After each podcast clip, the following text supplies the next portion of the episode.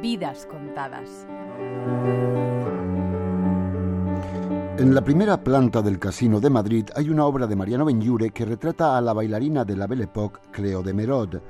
Antes la había inmortalizado el escultor Alexandre Falguier en una estatua titulada La danza que se exhibe en el Museo d'Orsay de París.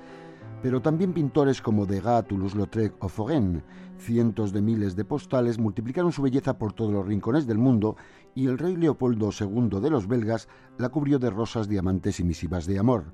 Por ese acoso, él se ganó el sobrenombre de Cleopoldo, pero la bailarina no batió las puertas de la muralla de sus encantos. Cleo de Megot fue una de las mujeres más fascinantes en un tiempo pródigo en ellas y desde luego la más inaccesible. Hija de nobles austríacos, su padre, al que solo conoció cuando ella ya era una estrella internacional, era un pintor de paisajes. La llamaron en la pila bautismal Cleopatra Diana de Megod, pero para su madre fue siempre Lulu y para el resto del mundo Cleo. A los tres años estudiaba solfeo y piano. A los ocho entró en el ballet de la Ópera de París. Luego, su vida fue un vértigo de viajes para encandilar a las multitudes con sus pavanas, minuetos, rigodones, valses, chaconas, jotas y danzas griegas o camboyanas. Gloria in excelsis Cleo, gritaban los auditorios. Antes de casarse con la corista Anita Delgado, el maraja de Capurtala intentó seducir a Cleo con diamantes. También lo intentaron el magnate Randolph Hearst o el príncipe.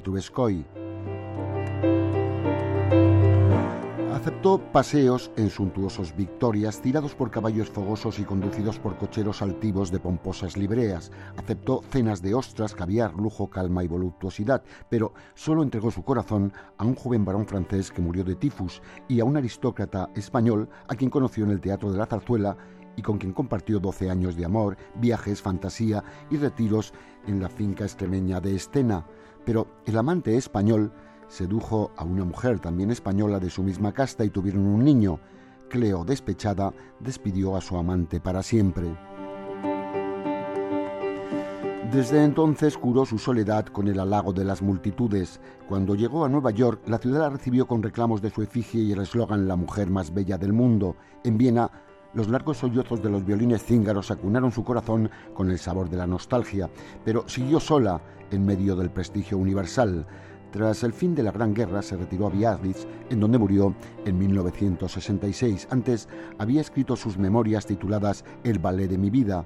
Evoca sus éxitos colosales, también su amistad con Marcel Proust, Massenet o Camille Saint-Saëns, pero sus últimas líneas son para recordar los lagartos dorados y los luminosos atardeceres de la finca extremeña de Estena junto a su amado marqués español.